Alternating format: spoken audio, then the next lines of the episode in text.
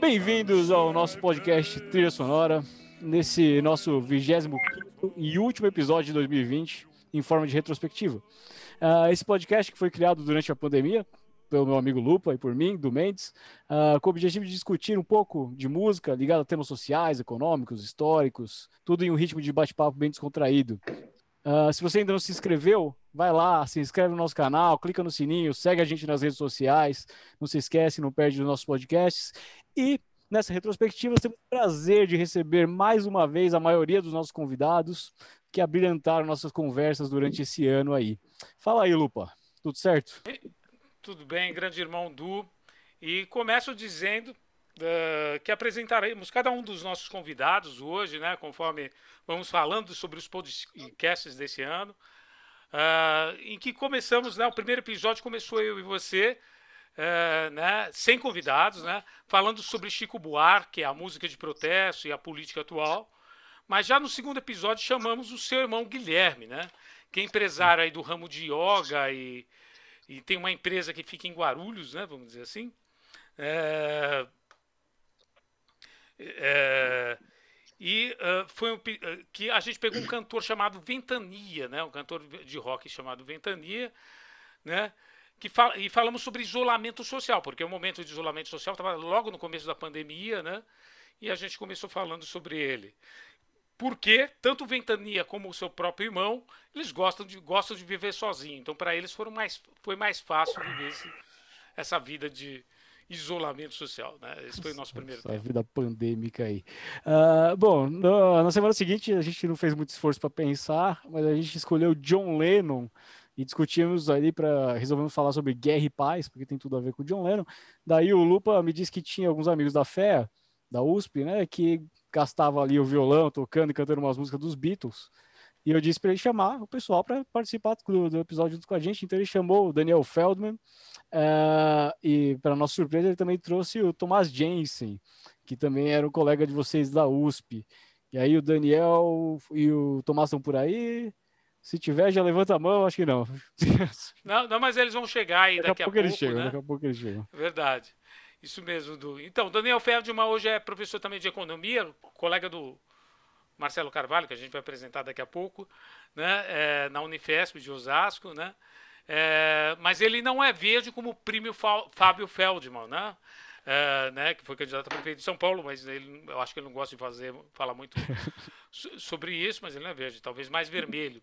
Mas enfim, é, Daniel é filho também uh, do meu amigo Paulo Feldman, né, que faz parte do grupo de novo desenvolvimentismo, né, do, do Bressa Pereira, né, esse grupo de pesquisa que a gente faz parte. E lá chegando a gente desenvolveu uma amizade, né, e até sou mais amigo hoje do, do Paulo Feldman do que do filho do Daniel, mas o Daniel é grande amigo também.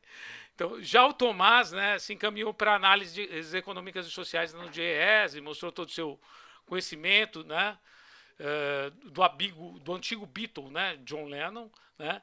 Se bem que fugimos do tema no dia que era Guerra e Paz, mas foi para o pensamento revolucionário dessa figura icônica que é John Lennon.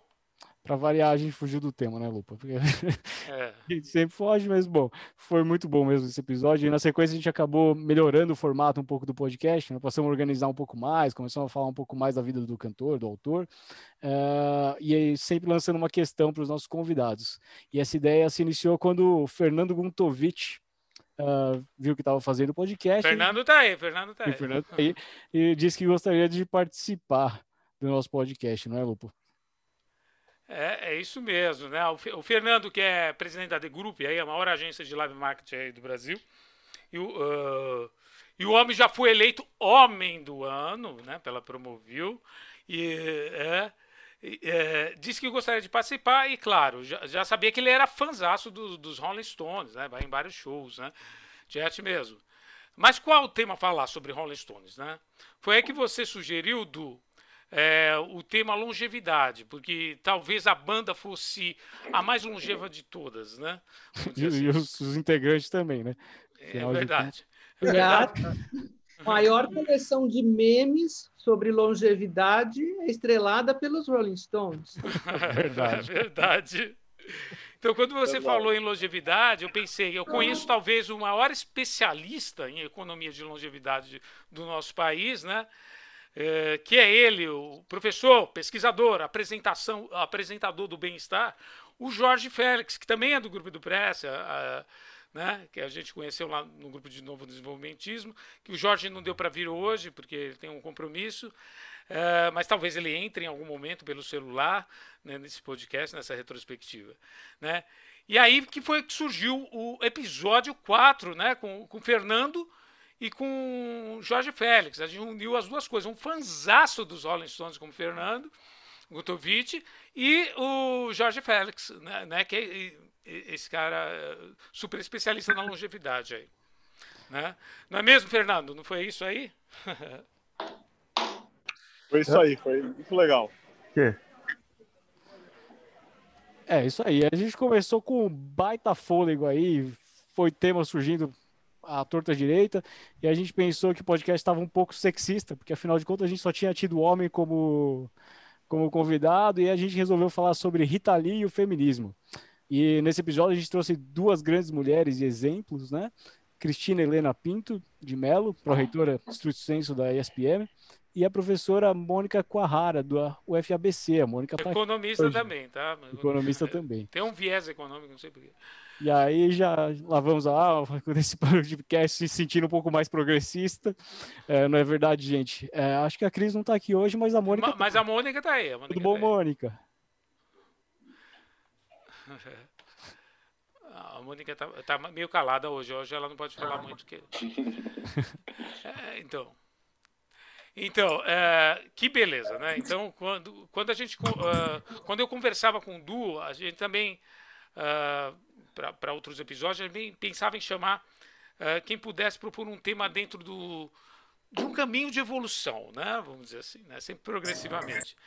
Eu pensei em duas pessoas. A primeira foi a Adriana Cury, né? Nossa amiga que está aí, Caboré, né? Prêmio Caboré, proprietária da, da IDEA, ex-presidente da Macan, né? E outro peso pesado, né? O Flávio Ferrari, que hoje é head aí de advertising, estratégia de inovação da CNN Brasil, né?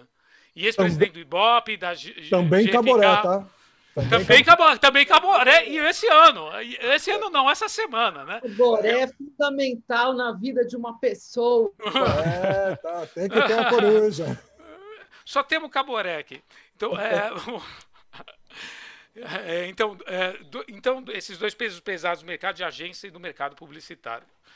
Né, a gente chamou. É verdade, Lupa. E, e o Flávio, me lembro, ele propôs falar sobre David Bowie e a liberdade de ser ou criar, né? O artista do futuro foi o tema.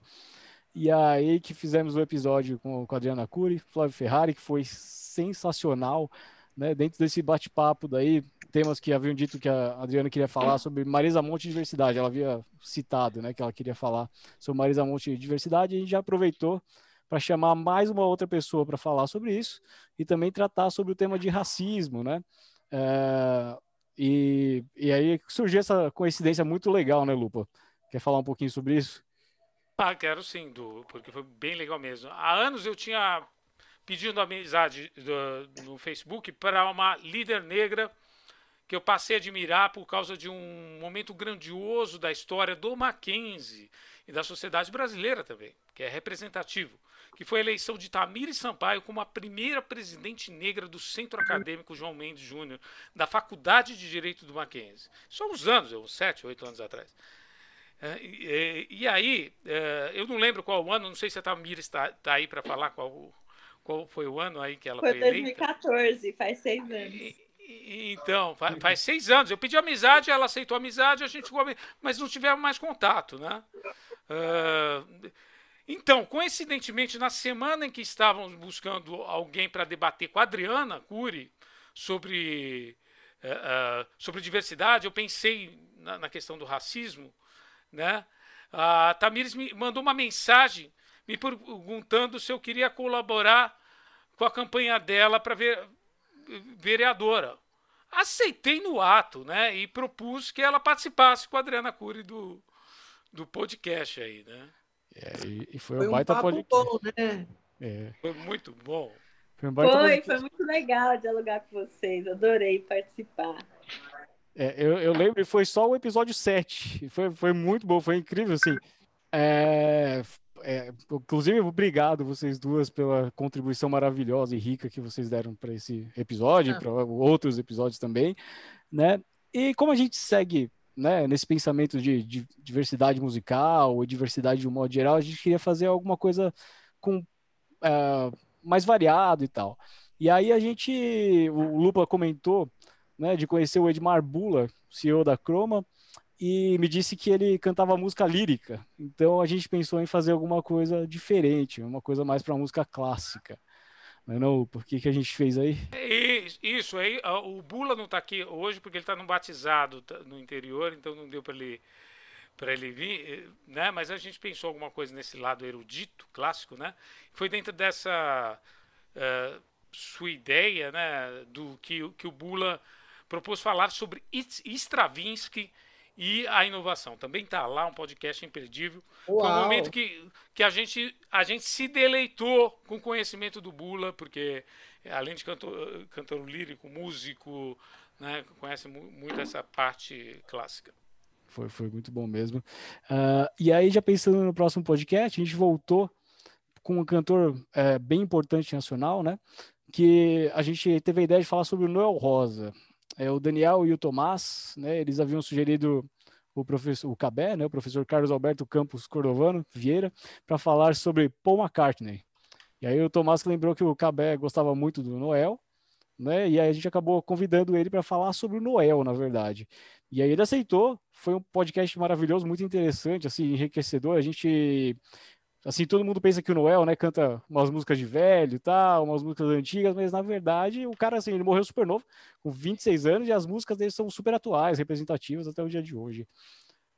É, é é verdade. E o Noel fez mais de 300 músicas, morreu com 26 anos. E a produção dele ali foram dos 17, 18 anos até os 26. Então produziu intensamente, é um gênio da música, brasile... da, música, da música brasileira. Né? E não sei, não sei se o Cabé tá, tá aí, ele também ah, parece que vai aparecer em algum momento também. Talvez não Espero agora, mas. todos.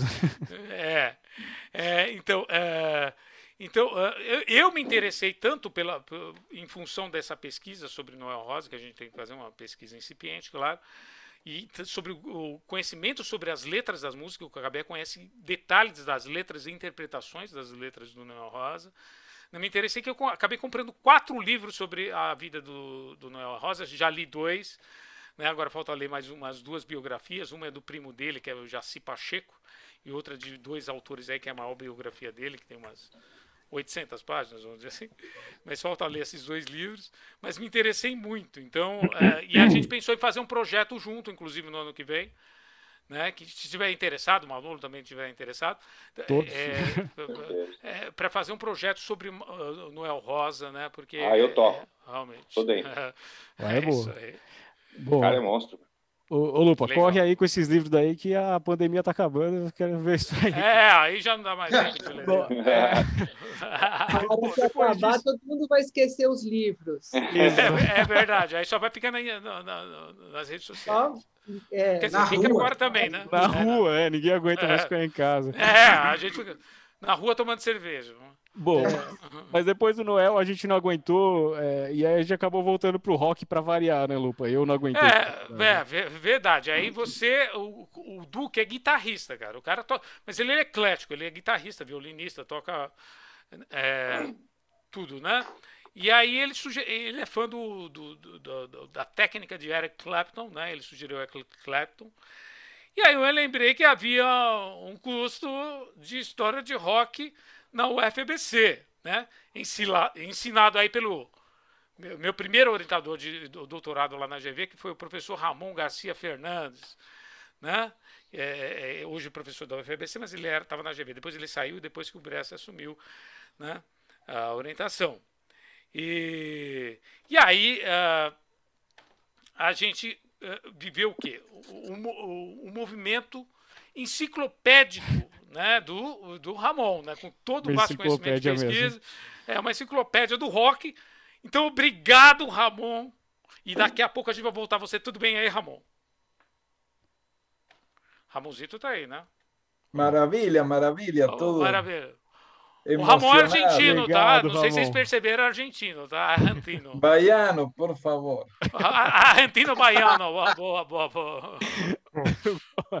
É, então, é, esse ano, esse ano de 2020 também foi marcado por algumas coisas tristes, por, bom, que não foi só no ano de 2020, mas ele foi marcado pela violência contra os negros também, né? E assim, apesar de todos os anos, né, esse racismo estrutural que é intricado nas raízes brasileiras, corroborar com essa política genocida do Estado, né?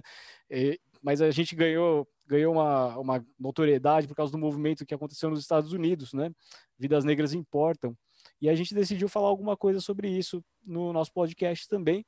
E eu tenho o privilégio de ser vizinho de Lauro Cornélio da Rocha, Salve, Lauro. de... Sim, Lauro. privilégio, Laurão, privilégio.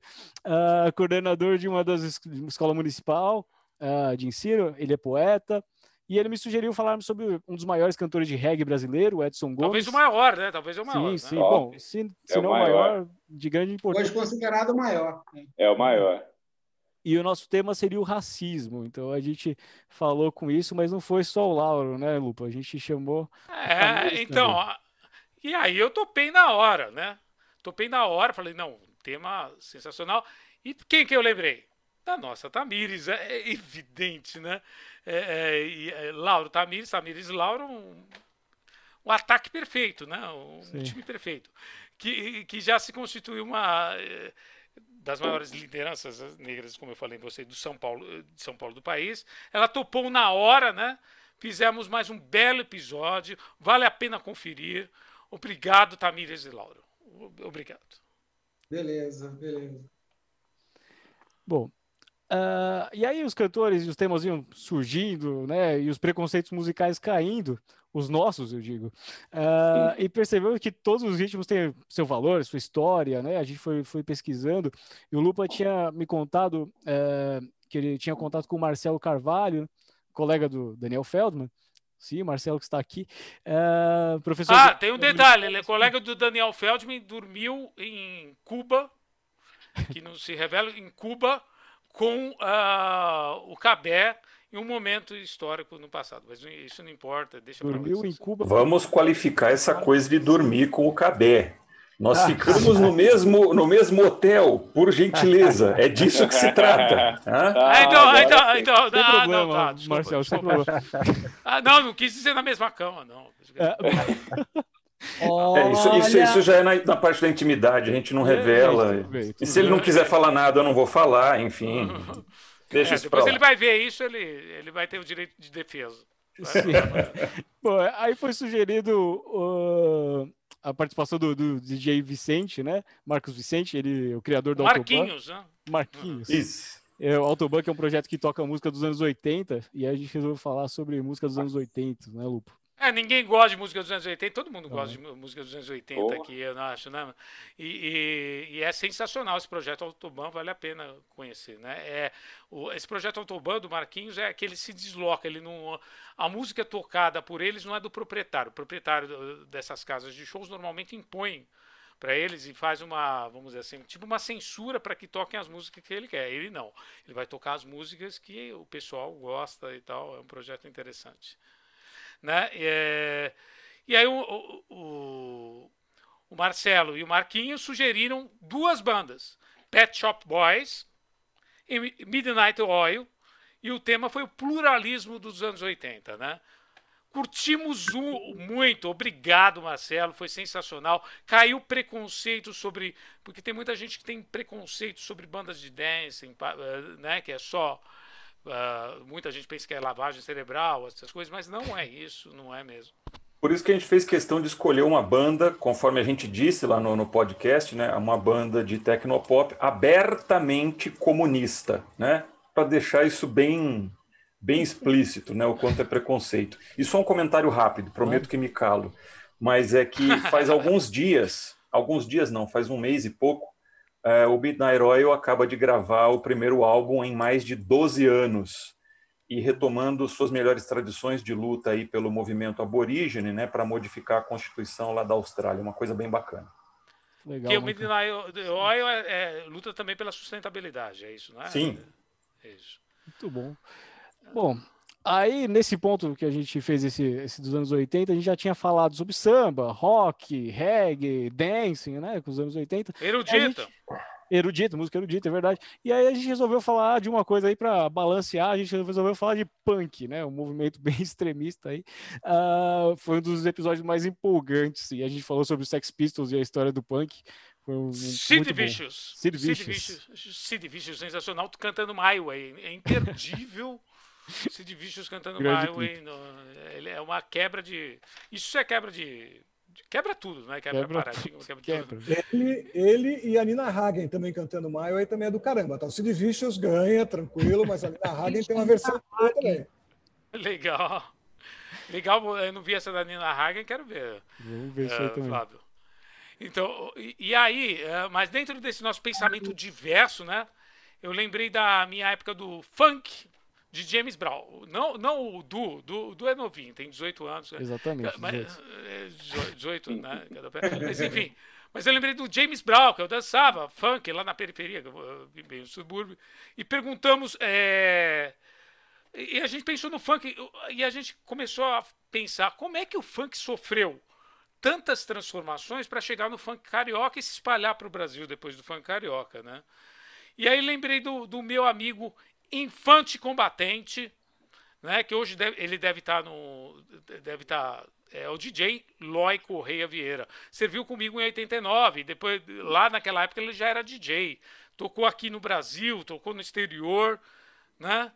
E aí. ah, e aí a gente foi falar sobre James Brown, né? James Brown e a evolução do funk. Ah, muita compreensão das transformações até a chegada no Rio de Janeiro dos do funk, né? Esse também é um episódio muito legal, né? É, a e uma queda de preconceitos também. Você acaba ah, nesses movimentos de entendimento da música e das transformações, você acaba perdendo preconceitos contra, é, é, vamos falar assim, todo tipo de música. É, você acaba entendendo, né? E aí não tem como ter como preconceito entendendo de onde veio e por que que chegou onde está, né? É, porque tem razões sociais, todas as razões sociais. uh, É, esse, esse episódio do funk é muito interessante, vale a pena também assistir. Ah, bom, mas na sequência a gente pensou em falar sobre algum cantor nacional, né? Você conversou com o seu amigo professor de Ciências da- de Política da Universidade de São Paulo, não, da Universidade Fe- Federal Fluminense, Marcos Iannone, ah, também membro do grupo do Bresser, né? E ele sugi- sugeriu a gente falar sobre Cartola. E aí, Sugestão muito Marcos? acertada. Marcos, foi emocionante o capítulo também, hein? Foi o episódio, incrível. hein? Hein, Boa Marcos? tarde. Boa tarde a todos e todas. É, gosto de vários tipos de música, mas quando você me fez uma sugestão, sugeri Cartola, vocês acharam interessante, a gente conversou sobre o Cartola um pouquinho. Ah, mas foi muito, foi muito emocionante pesquisar so- sobre a vida do Cartola, por causa de todo o sofrimento que esse homem sofreu, e ele venceu no final da vida, né? É a superação mesmo. ah, né? Mas só que ele era brilhante, um gênio, né? E nem todo mundo tem oportunidade nessa sociedade, infelizmente, né? Ele era um gênio. É, então, isso mesmo, aí definimos o tema Cartola, pobreza e superação, né, que é típico dos fortes sambistas que nascem e têm dificuldades na vida e alcançam o, o seu, ah, o seu lugar no horizonte. É, e aí depois da música nacional, para variar, o que a gente fez? Voltou pro rock e falamos sobre Janis Joplin e o movimento hippie também. É, uma artista sensacional, com uma vida bem complicada, cheia de reviravolta. Mas é outro, outro ponto de cada você vai tocando nesses artistas, você tem os pontos de emoção, né? O Sim. que que a Janis Joplin lutou para não não ter aquela overdose, mas ela teve, né? Ela lutou muito, lutou muito. De família tradicional, boas notas na escola até o ensino médio e depois Exato. né?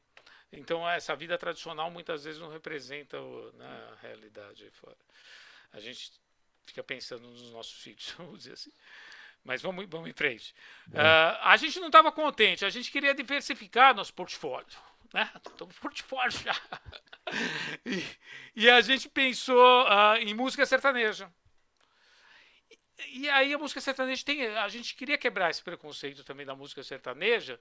E foi aí que chegamos em Márcio Zwipe, né? Nosso supervisor, projeto social no São Paulo de esportes de rendimento. Né? E ele São sugeriu Paulo, o Tuni. É, é, é por favor, aqui a maioria é corintiana. Só tem São Paulo foi- aqui. só- então. E ele sugeriu o Tunico e Tinoco e a, e a gente falou, ah, vamos falar sobre a história da música sertaneja, porque é uma dupla mais antiga. Aprendemos muito, a gente vê similaridade na evolução. É, foi Se- incrível. Se você for né? pegar, você, É. você pega a evolução do, do, do interior para a cidade, ou mesmo funk do interior para a cidade. Então, é- é- os estilos música vão sofrendo, porque eles nascem muitas vezes. Você pensa no, ah, ah, no blues, né? A mesma coisa que depois a gente vai falar um pouquinho. Mas é isso, né? Então a gente vai foi caindo no, no- e foi ótimo o capítulo, o, o episódio sobre Tonico e Tinoco, não é verdade, Marção? Foi, foi legal mesmo, cara. Foi bem bacana, interessante, né? E a gente chega até hoje aí, cara. Música sertaneja tá um pouco triste. Né? Perdemos aí o Parreirito da, do trio Parada Dura, né? De Covid, né? É, E perdemos aí semana passada o pai do Zezé de Camargo. Então, na nossa, na nossa, no nosso sertanejo, a gente fica um pouco meio abatido, né? A gente curte muito esse. Tá sempre ali na, naquela bolinha de sertanejo, para nós é uma perca irreparável, pelo menos o Parreirito, né? Do trio Parada Dura. Foi. É, e Grande, nesse grande. episódio foi, foi muito bom, porque eu, pelo menos, eu, eu não conhecia tanto sertanejo, eu, gostava mais das músicas mais antigas e tal, mas a gente entendeu como que a, que a música veio se transformando, né? Desde o sertanejo mais classicão até o sertanejo universitário, né? Nos dias de hoje. Ah, vale a pena conferir, isso Sim. aí tá no episódio 17, junto com o Marcião aí, que ajudou a gente nessa história. Então, e na sequência a gente pensou em falar do- de movimentos migratórios, porque a onda trampista no, no- no- nos Estados Unidos contra os imigrantes, a gente sabe que lá nos Estados Unidos a importância do imigrante é fundamental, né? Você vai ver ah, o imigrante no Vale do Silício, em Nova York, né? Então, cheio de preconceito. Então, a gente ah, ah, pensou em falar sobre esse movimento migratório. Aí eu falei com Mauro Breda, não sei se ele está aí, também estava no ensaio musical, né? Então eu não estava dando para ele vir, não sei se ele entrou, mas ele vai entrar em algum momento, né? Tá aí, tá aí Mauro? Não, Mauro não deu Acho que o Mauro não pra tá aqui, não. Então, e, é, e o Mauro, quem que é o Mauro? Mauro é, foi técnico da minha filha de ginástica olímpica, de ginástica artística, né? E é um dos maiores técnicos do Brasil, já colocou duas meninas na seleção brasileira de ginástica artística. Você, vê a nossa diversidade, que a gente gosta do diverso, né? E, e ele sugeriu quem? Red Hot Chili Peppers. É do Instituto Iache, né? O Mauro, Ai, pra- amo. Sim, foi, foi muito e bom. assim a, a gente fe- fez, foi demais, né? Obrigado ao Mauro, depois quando ver esse podcast ele vai gostar. Sim. E aí, falando em diversidade e coisa diferente, é, pensando nisso, eu gosto muito de coisa diferente, a gente pensou em falar sobre um jazzista francês chamado Django Reinhardt é, e a exclusão social, né? E aí eu lembrei de dois grandes amigos meus é, que são fãs do, do, do músico, é, Manolo, Manolo Louco, que está aqui junto com a gente hoje, Aí, galera. E o Luiz Felipe Bevilacqua, que não, não conseguiu estar hoje por aqui, ele estava trabalhando, até onde eu estava sabendo daí. Mas foi muito bom, a gente se divertiu muito, assim, foi um episódio bem polêmico, para falar bem a verdade, mas foi muito É, a gente divertido. discutiu sobre anarquismo, tá? Eu e o Manolo Louco discutimos, não, não concordamos com nada, mas somos amigos ainda. Foi ótimo. Claro, a vida é assim mesmo. então, mas a gente tava com saudade de quem? Ah, Ramonzito. Ramonzito, claro. saudade mesmo do Ramon. Por- porque o, o episódio que a gente fez com o Ramon, a gente chamou ele, pensou em chamar para a história do, rap- do, do, do- do rock, mas o Eric Clapton, quem era fã era o Du, não era ele que era o fã. Então, o, o- a gente conversando lá nos grupos de WhatsApp, o Ramon falou: Não, eu quero fazer, mas eu quero, quero fazer sobre uma banda de rock alternativo dos anos 90, uma das maiores bandas de rock eh, que se chama Pavement. E, e a gente decidiu falar sobre movimento progressista dentro do rock, né? Então, salve a enciclopédia do, do rock Ramonzito. Salve, Ramonzito. Isso aí, falar um pouco do indie, tá? todo esse espírito Isso. e do pavement, né? Claro. Do Pavement, e é isso mesmo. Foi, foi, foi incrível essa- esse episódio também, aprendendo aí sobre indie. Mas aí, falando de diversi- diversidade, né? Tava chegando a Semana da Criança e a gente pensou em fazer um programa especial para a Semana da Criança. Eu lembrei do meu sobrinho, Cadu, ele tem 13 anos e, e hoje ele era para estar aqui, só que ele está num, num campeonato de videogame. Pô, compromissos, compromissos. Muito bom. Ah, Muito bom. E ele, ele me sugeriu o cantor Travis Scott, né? E a gente falou do tema as músicas e transformações da infância e adolescência. Foi um baita episódio bacana, divertido demais. É, e o moleque me surpreendeu, mandou super bem, mo- mostrou muita maturidade. Valeu, Cadu, quando você vê esse podcast, você foi sensacional. Que você continue sendo. Que esse pensamento maduro que você tem, que você haja na sua vida, que às vezes não é bem assim que eu, pelo que eu ouvi falar. Mas tudo bem, tá válido, tá válido para adolescência. Claro que tá, pô. Bom, e aí depois disso, depois de falar de Travis Scott, uma coisa de jovem, a gente voltou a falar de música erudita, né, Lupa?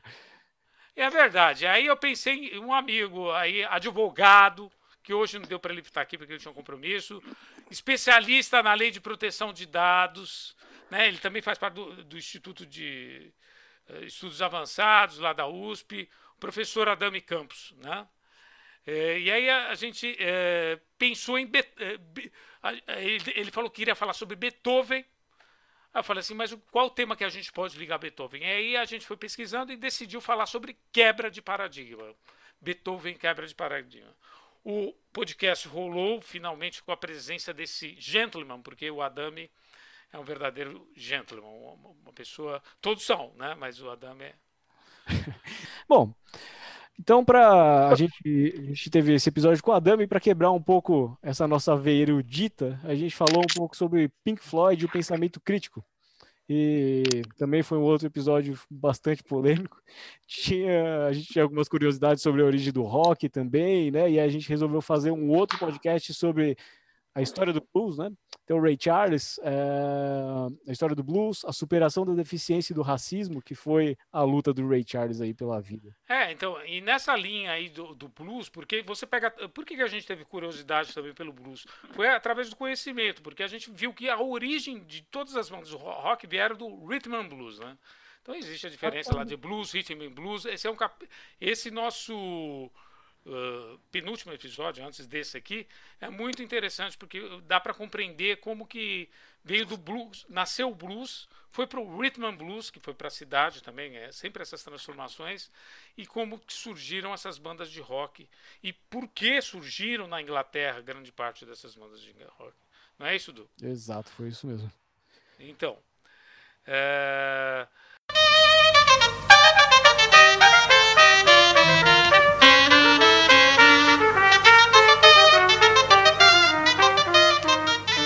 Agora a gente estamos no episódio de fechamento dessa temporada de 2020 e a gente vai passar a bola para vocês agora, para os nossos convidados, né? Uma pergunta bem simples. Né? Tranquilo, tranquilo. É, tran- tranquilo, tranquilo. Não, não se preocupe.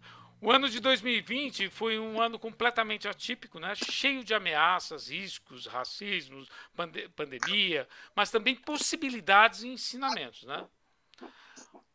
Para vocês, qual é a grande lição de 2020? Posso falar? Pode, claro. Ninguém Começa falou. É, aprendizado. Em todos os sentidos.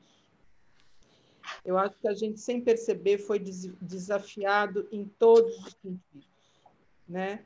Na capacidade de, se manter isolado, na capacidade de exercitar o relacionamento com a família, na capacidade de matar a saudade através das videoconferências, na capacidade de não conseguir abraçar nem ser abraçado, na capacidade de aprender a trabalhar é, através em- é, o home office, né, que é, deu muito bem para perceber que funciona maravilhosamente. Então, coisas que a gente fazia só de vez em quando, a gente passou a fazer diariamente. E deu para perceber que ninguém precisa mais tanto de escritório assim. Você pode manter funcionário dentro da sua casa trabalhando, que também dá muito certo. É, eu acho que a gente aprendeu a confiar, a acreditar, a exercitar é, a coisa de não ter medo ou de aprender a se cuidar, mas também sem ficar com é, aquela coisa do não posso olhar para ninguém porque posso pegar Covid. Eu acho que testou a gente em todos os sentidos, e, e, e eu acho que cada um, eh, se começar a olhar por esse lado, vai descobrir um monte de histórias pessoais interessantes para contar. Então, para mim, o que resume 2020, apesar de ter sido um ano extremamente difícil, porque tirou todo mundo da zona de conforto, obviamente, é, foi um ano de muito teste e de grandiosos aprendizados. Legal. Sem dúvida. Vou, vou, vou complementar aqui a Adriana. É, sem dúvida nenhuma, foi um ano de aprendizado e acho que foi um ano uh, que a gente percebeu que é, saúde é tudo, né? O é. resto a gente dá um jeito. O emprego a gente dá um jeito, o trabalho, tudo a gente consegue arrumar, a gente consegue se adaptar. Mas saúde, cara, não tem, não tem preço. Você pode ser riquíssimo, é, você pode morar num castelo, enfim. É, acho que isso é um, é um é, sem dúvida nenhuma. A gente escutei muito, né? Algumas pessoas falam, ah, é um ano perdido. Na boa, não tem nada de perdido. Foi um, um super ano. É, e assim, a gente consegue, eu consegui ver muitas coisas boas que, que aconteceram é, de transformação minhas pessoais, da minha família, das pessoas que eu trabalho. É, foi um ano assim, está sendo um ano com certeza. Acho que o aprendizado é a palavra que que resume e que eu acho que a gente vai para 2021 uh, sempre levar com a gente o que, que aconteceu esse ano e a gente se cuidar mais, se respeitar mais. Acho que é também o, o respeito é uma coisa que a gente aprendeu bastante e a tolerância. Acho que só para complementar o que você falou, Fernando, eu acho que a, a, a, o Covid foi a coisa mais democrática que podia acontecer porque nos igualou. Deixa eu, meu cachorro está latindo, deixa eu desativar o. eu acho que. É, eu, eu acho que a gente tem que... E, isso é aprendizado, isso é aprendizado. Aprendizado isso, com cachorro, acho... todo mundo tem cachorro. É, eu ia falar sobre isso só para pontuar aqui. Eu acho que todo mundo vai concordar que o aprendizado foi o, a palavra-chave, né? E eu queria também citar outra outra coisa que para mim foi essencial, que é acreditar, não desistir né? Porque com isso muita gente desistiu com esse problema que teve esse ano, vários problemas que a gente teve esse ano, desde problemas sociais, problemas é, de, de, preconceito, de racismo, problemas econômicos, políticos. É, as pessoas chegam ao ponto de desistir, falam: eu vou largar a mão de tudo e vou tentar outra coisa e tal. Não desiste. Se você faz o que você ama, você tem que acreditar até o fim, cara porque eu vi uma oportunidade aparecer para mim esse ano, cara. Eu estava prestes a desistir do, do, meu trabalho pessoal de rock cigano do Manolo Louco e, e despretensiosamente recebi uma, uma proposta para uma produção musical para gravar. Então, acredite, eu, eu, quase não fui nesse lugar. Então, tipo assim, não, não podemos deixar de acreditar nos nossos sonhos, né? Aprender e acreditar sempre. Acho que para mim, para mim teve, teve um peso muito grande. Lauro, Lauro, isso. Para mim teve um peso muito grande acho que não é, pensando um pouco no desvelamento das situações, desvelamento da realidade. Né? Acho que teve, é, sem sombra de dúvida, é, a ascensão e a visibilidade das questões étnico-raciais foi muito forte, e, sobretudo, das mulheres negras. Né? Então, você teve um vasto número de lives, um vasto número de candidatas, um vasto número de mulheres se colocando à frente. Assim. É, foi o ano de ápice de ascensão de algo que já vem sendo construído. Então, eu acho que isso teve um peso muito grande. Então, acho que esse ano de 2020, para mim, isso é uma das coisas. Uma outra coisa, e aí eu acho que um peso fundamental também, é a questão das mazelas do governo federal. Isso também foi desvelado. Tá? Então, o quanto esse governo é contra a vida das pessoas. Mesmo pessoas que votaram, que o colocaram lá, é, puderam perceber isso e alguns até se envergonharam. Né? Então, acho que isso, é, essa pandemia também trouxe isso como um, um marco. Concordo um outro, um outro para mim, um outro marco é um pouco a questão do início de restabelecimento de uma esquerda. Porque o que, que aconteceu? É, 2018, e até mesmo um pouco antes com, essa opera, com a Operação Lava Jato, então, houve um desacreditar na, na esquerda que foi assim, é quase que como se tivéssemos como fênix, né? que renascer das cinzas. E eu acho que esse ano de, de 2020 também possibilitou, possibilitou isso.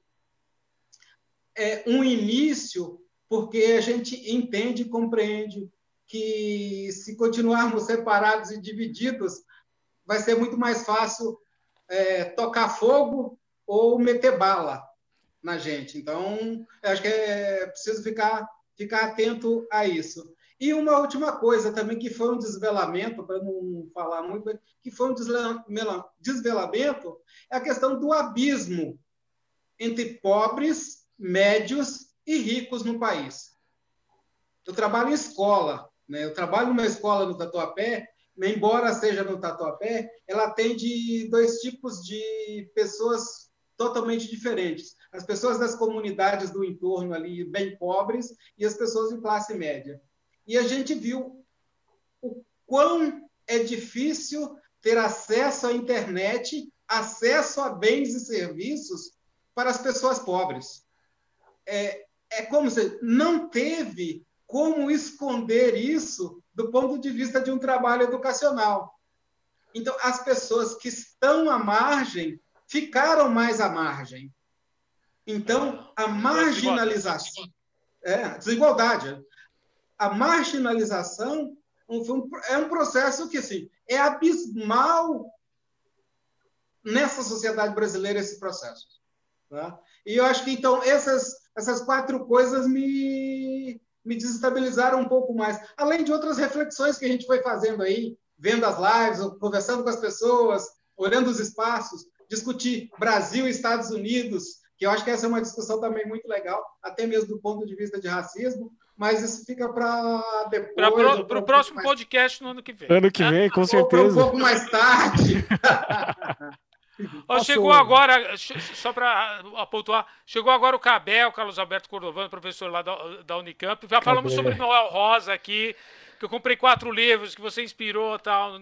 Já falamos. E a pergunta que está agora é os aprendizados que tivemos nesse ano tão difícil que foi 2020, né? Então, Posso pegar o gancho aí do, dos nossos antecessores para falar um pouco também? Claro, Flávio. Tá bom, então, eu queria, assim, ouvir inspirado aí o que falou Adriano, Fernando, Manolo, Lauro, né? E tentando sintetizar isso aí e, e traduzir da maneira que me tocou, né? A minha percepção foi que o grande legado deste ano foi eu não sei qual vai ser o resultado, mas por um momento as pessoas tiveram que sair do automático. Né? Sempre que acontece alguma coisa que frustra as expectativas, uma coisa muito inesperada, a gente para para pensar. Né? Opa, estava seguindo aquilo automaticamente, era todo dia a mesma coisa, de repente o mundo mudou, o mundo mudou para uma coisa muito diferente, a gente parou para pensar. Né? Então a gente saiu do automático. E acho que o primeiro grande legado, e que sintetiza muito daquilo que o Lauro falou, é o seguinte: não dá para mentir. Né? A gente tinha uma parcela da população que vivia aliás, a maior parcela da população que vive em condições que estão abaixo daquilo que a gente deseja para um ser humano, e a gente fazia de conta que isso não existia. Né? Não dá mais para fazer de conta. Pronto, acabou, isso vai lá. É, embora a Adriana tenha é, comentado que a Covid foi democrática, como vírus, sim, né? mas como impacto na sociedade, muito ao contrário. Né? é, no começo, né, tinha muita gente que dizia, não, estamos todos no mesmo barco. Não, aquele mesmo barco o quê, cara? Está todo mundo no mesmo mar revolto, eventualmente. Né? É, tem gente que não está, inclusive, né? mas vamos dizer, supondo que todos estejam no mar revolto, tem gente, tem gente de arte, tem gente que nem boia tem. Né? Então isso ficou muito isso. patente, né? ficou muito evidente. Né? E a gente, daqui a pouquinho, vai, daqui a pouquinho a gente vai esquecer disso. Né? Mas pelo menos por um momento, é, a gente não pôde mais mentir. A gente não pôde mais fazer de conta que isso não existe. Então, para mim, esse é um grande legado.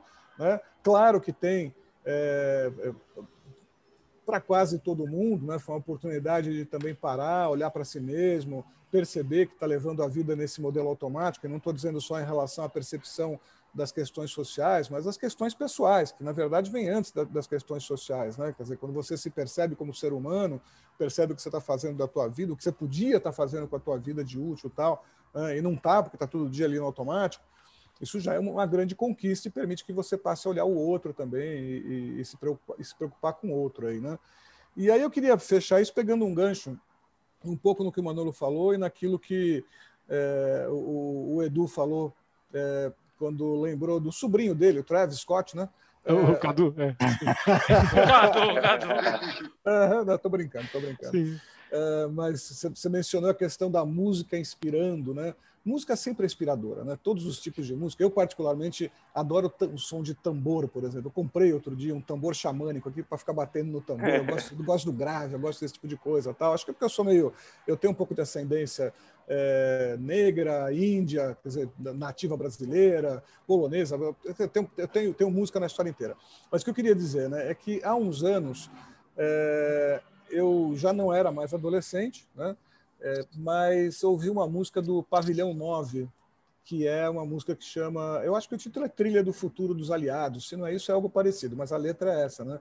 Que dizia: Essa é a trilha do futuro dos aliados, ritmo e poesia. Até aquele momento eu não sabia é, que rap significava Written and Poetry. É, descobri, descobri neste dia, né? Mas é, é, esta, esta expressão, a trilha do futuro dos aliados é ritmo e poesia, ela me pegou de, de tal jeito, falando de 20 anos, né? que eu passei a olhar o mundo desse jeito. Disse, cara, é isso que a gente tem que ter. A gente tem que ter ritmo, tem que fazer as coisas, mas tem que ter poesia. Né? E a poesia é o enxergar o outro, é o, é, é o se amar, é amar o outro, é, é, é festejar junto tal, né?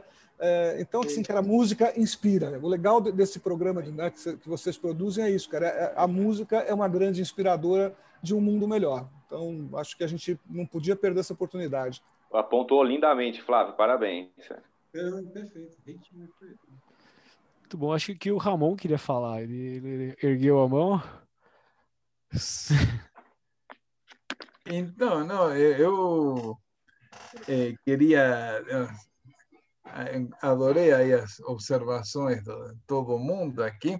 Eu acho que a primeira coisa é isso, a gente não estaria, se, se vocês tivessem convidado, aliás, final de 2019 vocês nem teriam pensado em fazer o podcast, nem vocês teriam conseguido juntar toda essa galera ao mesmo, não, tenho compromisso aqui, tenho não sei o que, tá, então, essa coisa de, de poder de ver que digamos, as distâncias são mais facilmente superáveis.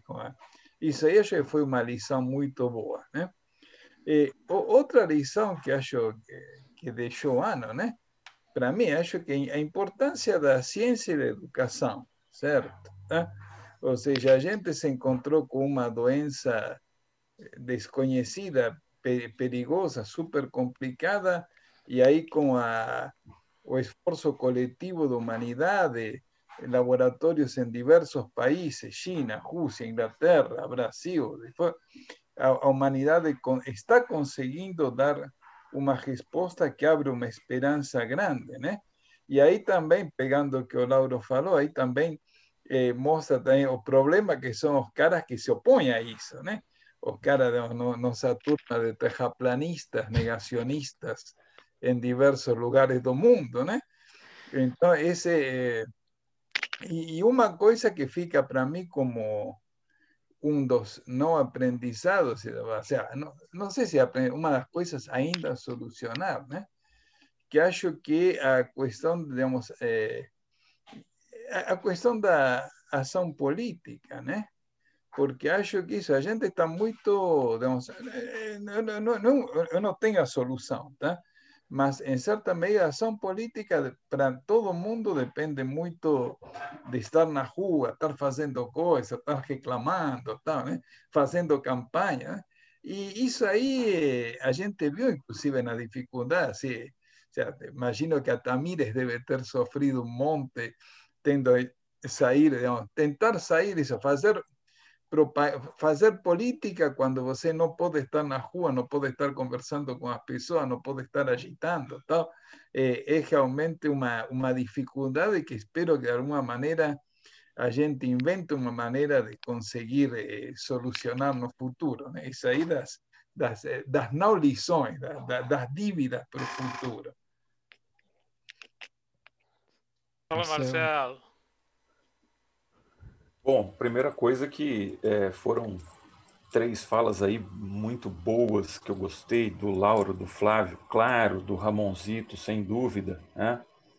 E eu fiquei pensando aqui no que, que seria uma, uma palavra capaz de sintetizar o que, que, que, que foi essa experiência, né? Certamente dura, mas certamente cheia de aprendizado também. Talvez a palavra para mim seja resiliência.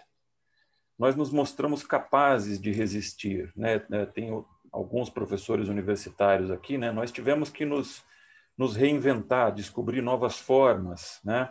Acho que a maioria de nós não tinha uma experiência grande em ensino à distância e tivemos que, que nos virar. E fazendo isso, né, pelo menos aqui né, no nosso caso, né, nas federais, é, lutando contra o pior governo da história do Brasil, né? É, e certamente um dos campeões a ser o pior da história da humanidade, né? Tanto pelo é, pelo pendor fascistoide, quanto pela mais absoluta incompetência. Né? Não basta ser canalha, é preciso ser burro. Esse governo conseguiu juntar o que existe de pior. Né? Então, apesar de tudo isso, nós estamos resistindo. Né? É, na, na, nossa casa, na Unifesp, estamos no segundo semestre letivo, por incrível que pareça, de 2020, né? E trabalhando com, com tudo que a gente pode, né? de, com muito improviso, mas com muita vontade, com muita força. Né? E eu pego aqui para, de novo, né, eu já tinha comentado antes, vou, vou insistir, porque, claro, sou fanzaço da banda, mas acho que é uma, uma analogia em relação a esse aspecto da resiliência. Né? Eu falei que era primeiro, o primeiro álbum do Midnight Oil em 12 anos, não, é o primeiro em 18. Né? E eles fizeram isso agora em 2020, né, com limitação de, de, claro, né, de comunicação, e ainda assim eles conseguiram manter a tradição de ser muito permeáveis, né, a, a, a, as, First, First, Nations, né, como eles como eles chamam, né, as tribos aborígenes, e eles tiveram cantores aborígenes mesmo à distância gravando junto com eles e enfrentando até a dificuldade é, pessoal mesmo, né, de, de um membro da banda ter falecido agora, né, faz faz muito pouco tempo. Ele vinha lutando já contra uma doença crônica difícil e eles perderam, né. É... Então, acho que resiliência, resiliência, sim, né? resiliência considerando a pior pandemia em mais de um século, resiliência às tendências fascistoides, é, resiliência com respeito a essa terrível desigualdade que vem de, de séculos, né, a respeito da qual eu, o Lauro falou com tanta precisão. De minha parte, acho que seria isso. Posso, posso fazer um comentário em cima do que você falou, Marcelo? Opa! É, eu concordei com tudo. É, Entretanto, eu vou propor a troca de uma palavra conceitual. Isso porque eu sou engenheiro por formação. Né? É, tá bom. O, todo mundo está usando a palavra resiliência para dizer ah, a gente precisa se transformar, tal, né? importância. Né? A resiliência, né, do ponto de vista de engenharia, é a capacidade que o material tem de se deformar sobre pressão, é, e uma vez que a pressão cessa, ele volta para sua condição original o que a gente precisa, do meu ponto de vista, e eu acho que interpreta aquilo que você falou, é mais do que essa característica, é plasticidade. A gente precisa, de fato, se transformar. Né? Porque claro. o, que, o que eu vejo que acontece no, no, na nossa história, no dia a dia, é mais resiliência no sentido é, da mecânica mesmo, que é, não, todo mundo, ah, no momento está difícil, que nem agora tal, a gente cede a pressão, se, é, se, se, deforma um pouquinho, muda um pouco de posição, de ideia tal, mas quando passa, cara, todo mundo volta para o meu lugar, né? E é isso que a gente uhum. devia, né? A gente não quer isso, cara. A gente quer assim, quer, quer ser deformado, a gente precisa se deformar, cara, a gente precisa claro, se transformar. O problema era, era a normalidade anterior. É né? isso aí. Então, a gente é. tem que se deformar definitivamente. definitivamente. É, isso aí, cara, isso é Definitivamente não, que definitivo não é bom, né? Tem que se transformar. é. Constantemente se, transformar, se deformar. É, Continuamente. Continuamente. É, aliás, Raul Seixas, Raul Seixas. Raul Volante, eu pensei nisso, pensei nisso, não mencionei, deixei para você, Flávio. Eu Fica a sugestão aí para uma próxima. Próxima. Acho que a Mônica quer falar agora. Eu quero. Oi, boa tarde. Boa tarde, Mônica. Eu falei que eu não podia falar porque eu estou experimentando o aparelho, então às vezes quando eu uso o aparelho parece que eu estou bêbada. Mas enfim. É, eu só queria dizer algumas coisas. Em, em primeiro lugar, é, acho que o Maurício não sabia, né? É, eu tocava violão clássico e fazia pelo menos uns 25 ah. anos que eu não tocava. Desculpa, Aí, podcast o ano que vem comprometido. Não, não, é 25 anos é muito tempo, né? Mas é, depois do convite do trilha sonora, eu peguei o violão de novo, descobri que ele ainda funciona. Que legal!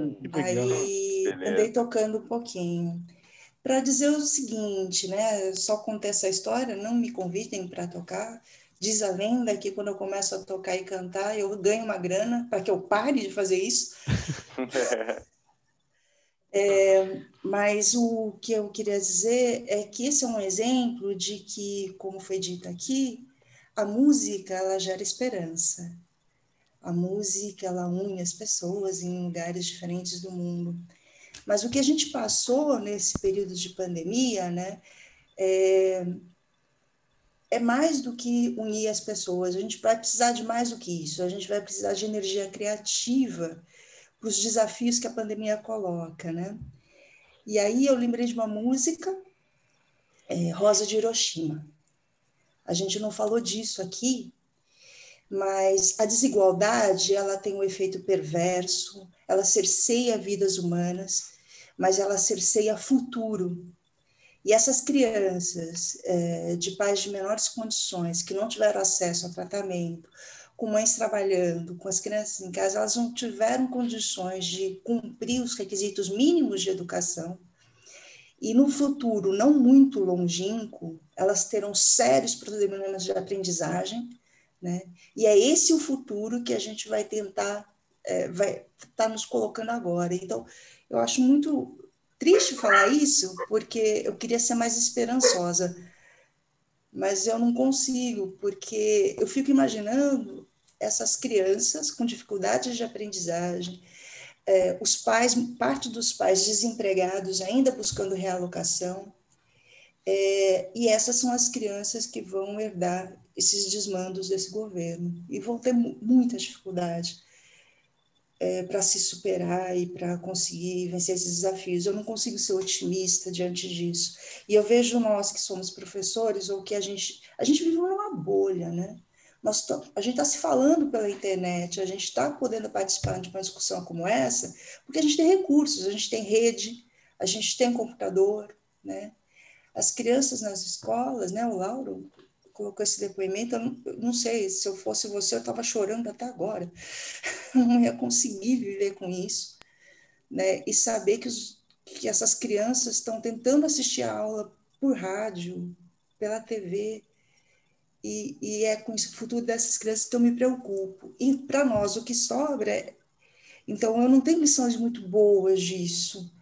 Eu tenho desafios muito emergentes, urgentes a gente precisa saber se comunicar. A gente não se comunica direito com quem a gente se encontrava todo dia no trabalho. A gente não se comunica com os nossos filhos. Diferenças de cinco gerações se de é, as diferenças de gerações foi mais uma coisa que a pandemia mostrou e que nos coloca num abismo muito grande em relação aos nossos filhos. E eu não estou nem falando da desigualdade, né? Eu sei que o Maurício também tem uma filha, né? E tá, muitos de vocês devem ter filhos. Para mim está sendo muito difícil isso, e para muitas outras mães e pais, né? Então, acho que a gente sim tem, pode, tem que ter esperança, porque senão a gente naufraga. A esperança passa pela poesia, passa pela ciência, passa pela música, mas ela também passa por, por comunicação. Então, um aprendizado que eu vejo é a gente não se comunica bem. E por pior que seja esse governo, eles conseguiram usar tecnologias e formas de comunicação que teve aderência. Tá? E a gente não. Ou a gente resolve isso, ou a gente vai continuar tendo problemas muito maiores, né?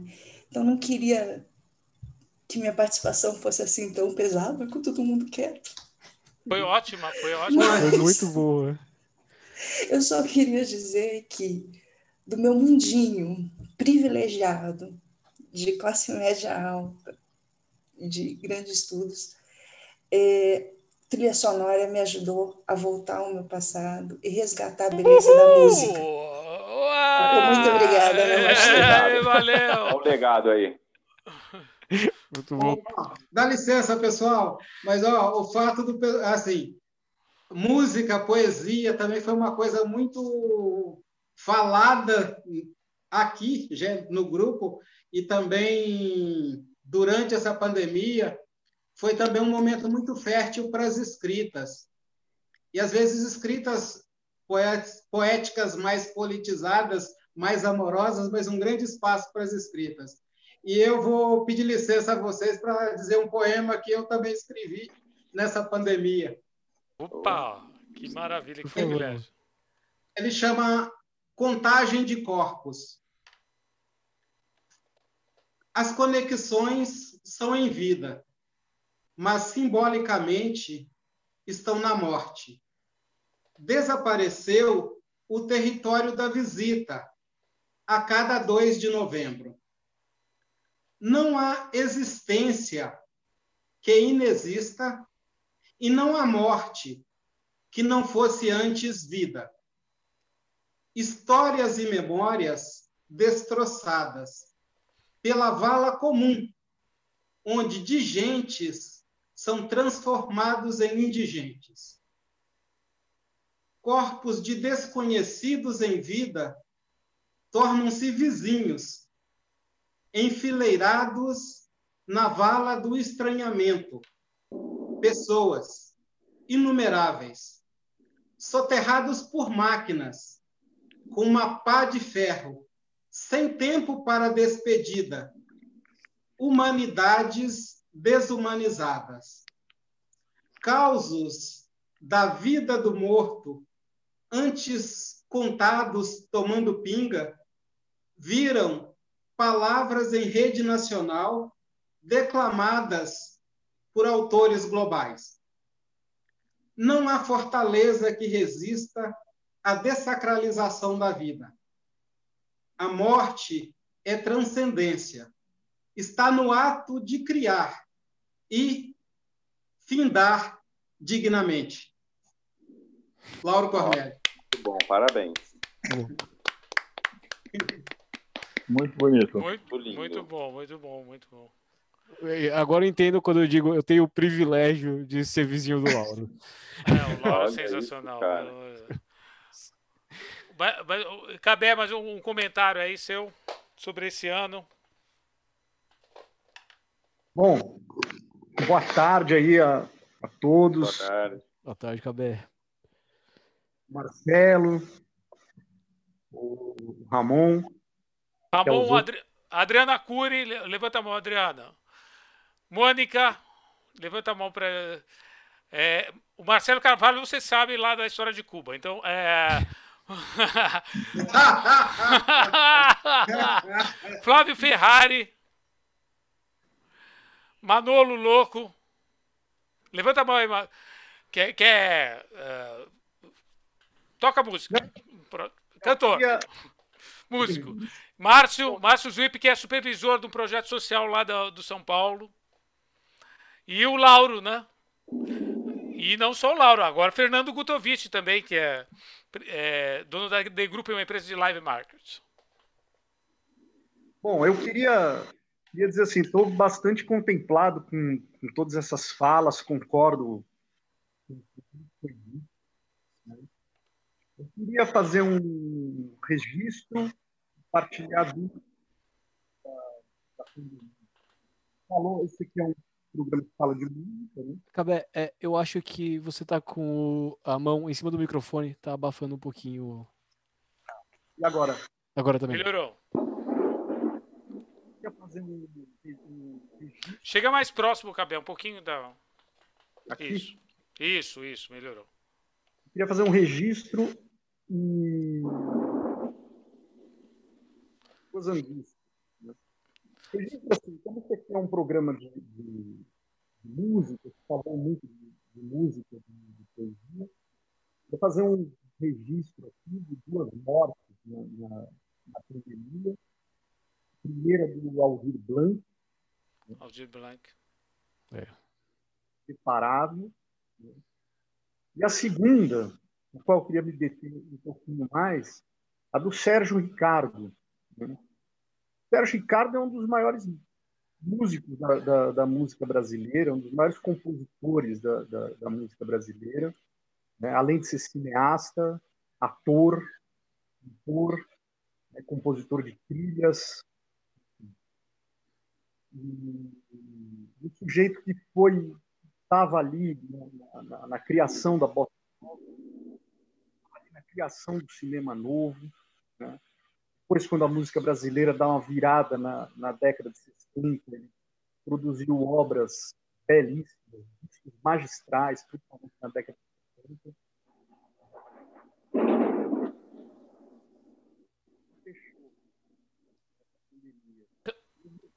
Cabeça, seu áudio está muito ruim. Está tá um pouco ruim. Uh, Podemos fazer não. o seguinte, vamos reentrar, vamos reentrar todos. Não, mas talvez se ele fechar a câmera da imagem e falar, às vezes melhora. A é. gente tem vivido algumas experiências ah, dessas. Todo, mundo, todo mundo tem vivido isso. Nas minhas aulas acontece isso. Fala, Cabé, vamos ver. Será que melhora aqui? Melhorou. Melhorou bastante. Melhorou. Então, o, o Sérgio Ricardo, que é um dos maiores músicos da, da música brasileira, além de ser cineasta, pintor, compositor de trilhas, né? era um sujeito que estava ali no, no, núcleo da criação, da, da, invenção da bossa nova, né? um sujeito que estava no núcleo da invenção do cinema novo, o da música brasileira na década de 60 da uma virada, ele produziu obras belíssimas, magistrais na década de 70. Ou talvez sem um devido reconhecimento da, da sua obra. Eu acho que aqui, no programa de tal, acho que vale essa, esse registro. As angú quanto às angústias da pandemia, estou contemplado por todas as falas, por tudo que disseram, concordo com tudo. Agora, eu queria compartilhar duas angústias. Pontualmente, a questão da, da, da, Você teve duas angústias. A primeira angústia. Tá gravando aí? Tá gravando agora. Sim, a ameaça de golpe. Né?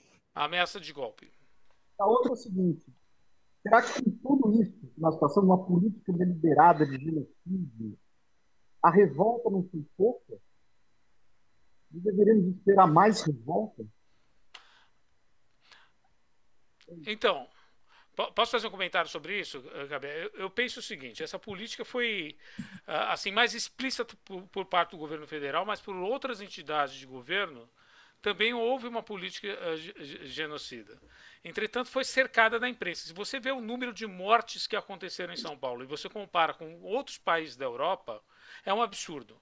Né? Você foi cercado de uma imprensa que, te, que você fala que joga em, em, torno da ciência, mas a ciência não estava a favor. Não teve uh, um fechamento como teve na Europa, por exemplo. Uh, eles pegaram, fecharam tudo e depois aí foi melhorando a situação. Eles foram abrindo mais rápido, é claro. Mas o impacto inicial devia ser mais forte do que um prolongamento. E você viu que a gente ficou no platô de mortes muito tempo né? Ficou naquele platô alto de morte, muita gente morrendo, e agora está voltando de novo. Né? Então, esse tá, que na realidade a gente percebe que tem um interesse por trás ali de ou seja de escolas particulares né que querem abrir as escolas ficam pressionando é, essa tem menos força né pelo menos tiveram um pouco menos de força aqui em São Paulo mas ah, os outros setores da economia pressionaram muito né e, e, e, e o fechamento eu acho que no início foi mais fraco do que deveria ser né como, se você compara outros países da Europa, por exemplo, né? Como nos Estados Unidos está tá problemático, né? Você vê lá quantas mil pessoas estão pegando o, o, Covid agora nesse momento, né? E é essa pressão da, econômica mesmo, né? E lá a dificuldade é maior porque os estados são independentes, né? Aqui você ainda, aqui também tem essa política independente, poderia ter um fechamento maior em determinados estados, como em São Paulo, mas a gente, se você pega os números de mortes é um absurdo. Então eu interpreto né, como política genocida também. Uma política que não foi efetiva né, nessa diminuição, como foi feito na Europa, e você podia poupar muitas vidas, essa é a verdade. Então, na, na direção do que você falou, Cabel. Márcio, bom, quer falar alguma coisa, Márcio? Vou falar sim, claro. É, é bom, como a gente está com um tema musical, eu prefiro englobar aqui nesse em, em 1977 o maluco dizia que a Terra ia parar. Ele falava é. aqui, ó, que ele sonhou, chamaram de louco, maluco que sou, eu sonhei que a Terra parou. É, o Raul Seixas é. O, o dia que o, o, ladrão não podia roubar porque não tinha dinheiro para gastar, não tinha onde gastar, o padre não ia fazer missa porque não tinha ninguém. Então, é. em 1977, quem gravou essa música? Quem, quem olhou essa música? Saiu para medicar porque não tinha ninguém. Porque a doença não estava Esse cara lá. é maluco. Em 1978, quem, quem lesse essa música falou assim: jamais isso acontecer. Olha aí, ó. Eu acho que essa é o que, é o que, que fecha esse podcast aí pra gente, cara. Porra, Raul! o dia que a Terra parou, Raul Seixas. que a Terra parou em 1977, ele falou isso e a gente nem deu bola pra ele, hein? Hoje é a, é a que mais toca no ano inteiro, cara. Muito bom. Mandou bem zaço. Mandou muito bem. Bom, eu acho que fomos todos agora, então, né? Sim, sim. Beleza, galera. Agradecer aí, obrigado pela oportunidade. Essa pluralidade de ideias é sempre bom debater com civilidade, né? O mesmo direito que eu tenho de pensar o que eu quero, você também tem. A gente só não pode se matar, não é isso, galera? Isso aí, é isso aí, Manolo. Bom, então eu gostaria de agradecer a todos vocês que estão aqui com a gente hoje e os que não estão aqui também. Uh, gostaria de, de agradecer, porque é sempre um prazer, né? Estar tá em boa companhia e vocês são ótima companhia. Com certeza vão, vão ser chamados de novo para participar. Eu espero que vocês queiram participar de novo do nosso podcast. Espero que você aceitem. Exatamente. Opa, uh, quero agradecer também o pessoal que acompanha a gente, né? É, os nossos telespectadores aí, não sei se é tele, mas bom. Espectadores uh, que acompanha a gente e dá força para o nosso trilha sonora muito obrigado, gente, a todos. Obrigado. Então, eu queria agradecer a vocês também. Muito emocionante ter vocês uh, todos uh, com a gente, foi muito. E os que não estão aqui também, uh, que vão ver também depois essa homenagem, que essa homenagem mais para vocês também. E foi muito bom. E, e, e, o ano que vem a gente espera que essa vacina chegue logo e que todo mundo melhore, que a gente saia para a rua, mas com outra visão também, né? Com a visão mais realista aí do mundo. E podemos melhorar um pouco esse mundo aí com, com, a nossa pequenininha contribuição que cada um pode dar, né? Então muito obrigado. Grandes festas não vai ser mais aquela festa, né, aconchegante, com família e tal, mas boas festas a, a todos aí, um ano maravilhoso o ano que vem. Muito obrigado. Queria agradecer você também, vocês pela, pela iniciativa, parabéns, foi muito divertido enfim, fazer e acompanhar. E já vou deixar uma dica aí para o ano que vem, para o Maurício, eu quero, ver, eu quero ver essa dança do, do funk o ano que vem. A gente precisa fazer um programa, quando tiver do funk, vai ter que ter um pedacinho da sua apresentação de dança, hein? Mas tem, eu quero ver. Do mas tem, mas coloquei lá no funk. coloquei o funk lá.